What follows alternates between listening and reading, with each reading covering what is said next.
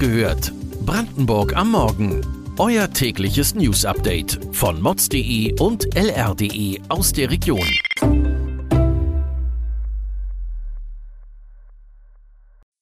Guten Morgen an diesem 30. September. Fahrkarten werden teurer, aber erst in sechs Monaten. Skandal bei der AWO Brandenburg spitzt sich zu. Das grünste Kraftwerk Europas soll in der Lausitz entstehen. Das und mehr erfahrt ihr heute bei Wach gehört, Brandenburgs Morgen-Podcast von mods.de und lr.de. Von Gemeinsamkeit war im gemeinsamen Verkehrsbund von Berlin und Brandenburg in den vergangenen Tagen wenig zu spüren. Für Aufregung sorgte ein Vorstoß der Hauptstadt. Berlin wollte die geplante Tariferhöhung nicht bei sich ausrollen. Nur in Brandenburg sollten die Preise steigen. Das sorgte für Empörung, besonders in Brandenburg. Abgeordnete warfen der Hauptstadt vor, den gemeinsamen Verkehrsbund damit zu sprengen.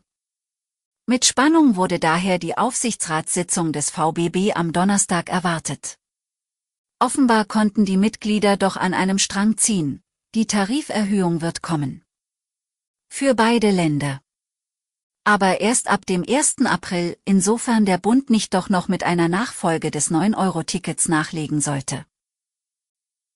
Die Arbeiterwohlfahrt, kurz AWO genannt, gehört zu den größten Arbeitgebern Deutschlands.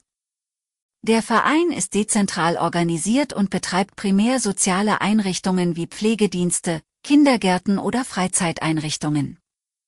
Seit einigen Tagen sorgt die AWO Brandenburg jedoch für Schlagzeilen. Am Donnerstag hat Anne Baske, die Geschäftsführerin des Brandenburger Landesverbands, ihren Rücktritt erklärt. Sie begründete diesen Schritt mit schweren Vorwürfen gegen einzelne Kreis- und Regionalverbände der Arbeiterwohlfahrt in Brandenburg. Kürzlich wurde bekannt, dass die Staatsanwaltschaft wegen eines möglichen Steuerdeliktes gegen den Bezirksverband Ost ermittelt. Derweil gibt es Bestrebungen des Regionalverbandes Süd, aus dem Landesverband Brandenburg auszutreten. Anne Baske hat nach eigenen Angaben beanstandet, dass in einigen Kreisverbänden der brandenburgischen Arbeiterwohlfahrt enge verwandtschaftliche Beziehungen zwischen Führungs- und Kontrollgremien zum Tragen kommen. Das Energieunternehmen LEAG will das Lausitzer Revier mit mehreren Gigawatt-Fabriken in das größte grüne Kraftwerk Europas verwandeln.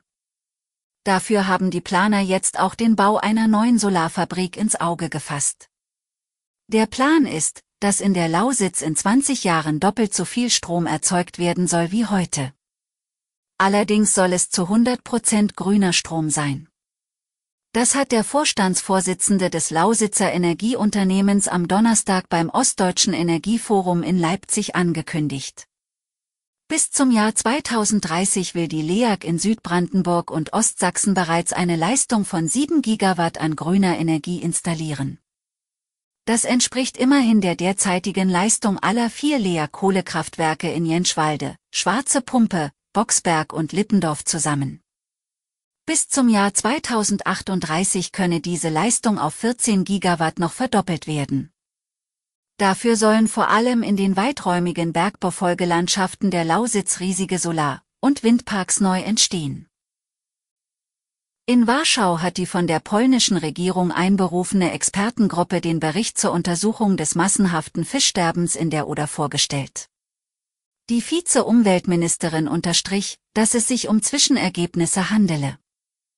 Im Wesentlichen bestätigte der Bericht die These, dass eine Kombination aus hohen Temperaturen, Niedrigwasser und hohen Nährstoff- und Salzkonzentrationen die Blüte der Goldalge beförderte, die eine tödliche Wirkung entfaltete.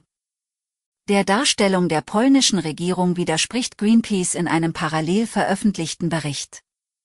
Für die Algenblüte macht die Umweltorganisation unmittelbar Salzeinleitungen aus polnischen Bergwerken verantwortlich.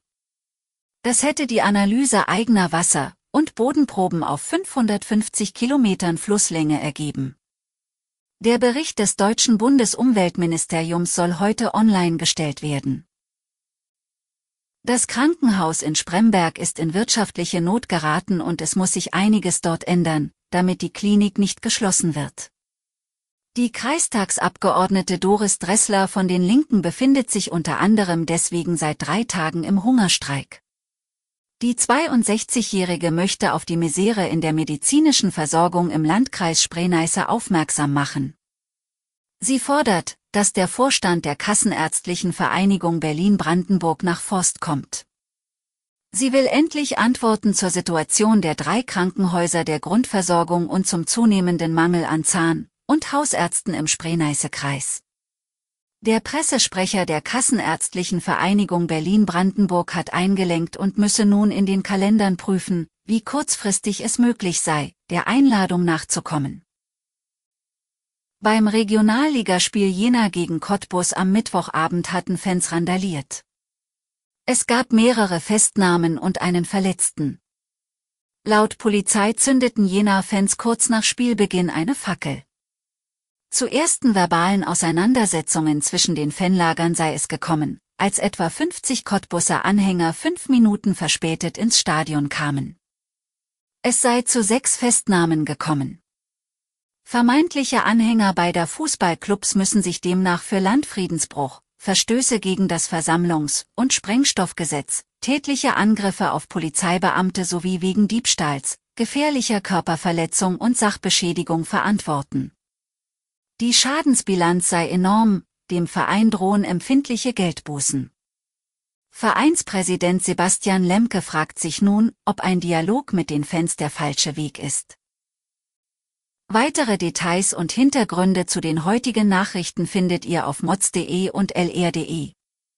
Am Dienstag hört ihr die nächste Folge Wach gehört, Brandenburg am Morgen. Kommt gut in das lange Wochenende.